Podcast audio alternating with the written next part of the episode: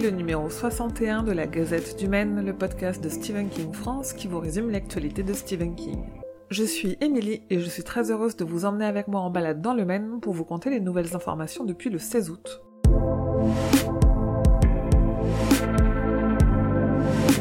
Excellente nouvelle pour débuter cette gazette, une histoire inédite de King a été publiée la semaine dernière. Il s'agit de Red Screen, une histoire très courte parue en e-book uniquement en anglais et sur le site de Humble Bundle où l'intégralité des bénéfices de la vente de cette histoire sera reversée à une association. Et deuxième excellente nouvelle, pour une fois une histoire de Stephen King va paraître en français avant d'être publiée en version originale. Il s'agit de la nouvelle Willy the Weirdo qui paraîtra dans le numéro 104 du magazine Bifrost prévu pour fin octobre 2021 sous le nom Willy le Zinzin. En anglais, elle n'est prévue que pour janvier 2022. Une autre très bonne nouvelle, c'est la présence de King au festival écossais du polar Bloody Scotland. Il participera virtuellement et à distance, mais il est possible d'y assister depuis n'importe quel pays en achetant un billet pour voir cette conférence et éventuellement poser des questions, le tout pour moins de 10 euros. Le festival se déroule du 17 au 19 septembre et King sera ce samedi 18 à 21h30 heure de Paris. Enfin, Audiolib a annoncé la parution en livre audio de Après, le prochain roman de King qui paraîtra chez Alba Michel le 6 novembre. Il ne faudra pas attendre longtemps pour la version audio puisqu'elle sortira le 24 novembre.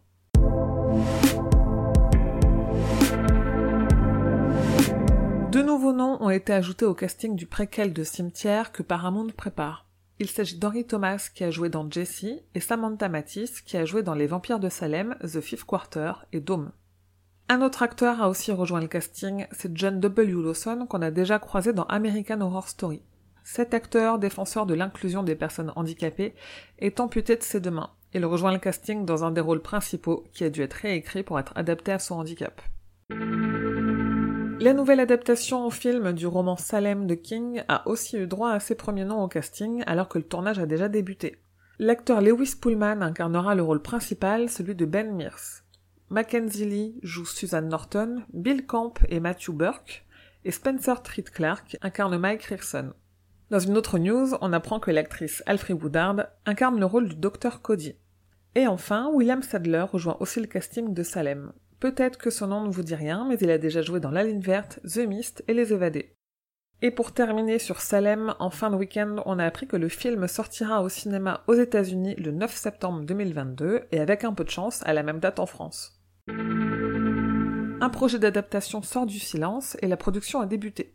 Il s'agit de la nouvelle Le téléphone de Monsieur Harrigan qu'on retrouve dans le recueil Si ça saigne, qui va être adapté pour Netflix par Ryan Murphy et John Lee Hancock. Le tournage débutera en octobre. Du côté de Creepshow, la plateforme Shudder a dévoilé les premières photos de la saison 3 qui débutera aux États-Unis le 23 septembre. Et dans la foulée, on a aussi eu l'affiche et une première bande-annonce d'une minute avec des références à King, sans qu'on sache si une de ces histoires sera à nouveau adaptée, ni si elle sera diffusée en France.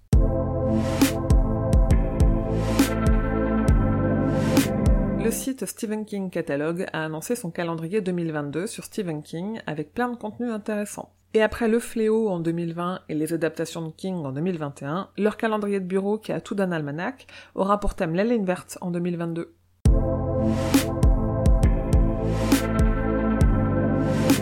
Côté agenda, je vous le rappelle, Stephen King participera virtuellement au festival écossais Bloody Scotland le 18 septembre à 21h30 en compagnie de Linwood Barclay. La diffusion de la saison 3 de Creepshow débutera aux États-Unis le 23 septembre. Et enfin, Chambre 1408 sera publié chez Albin Michel dans leur collection Wiz le 29 septembre.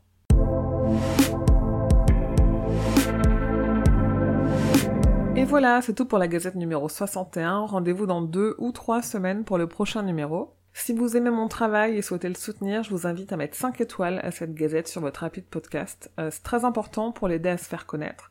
N'hésitez pas aussi à y laisser un petit commentaire, ça me fait toujours très plaisir d'avoir vos retours sur ce podcast. Vous pouvez aussi soutenir l'association Stephen King France et mon travail en donnant quelques euros au Tipeee. Et en contrepartie de vos dons, je pourrais vous envoyer des goodies officiels tels que des tote bags, des badges, des marque-pages ou des stickers. Et en plus, il reste encore des carnets de notes des 10 ans de Stephen King France.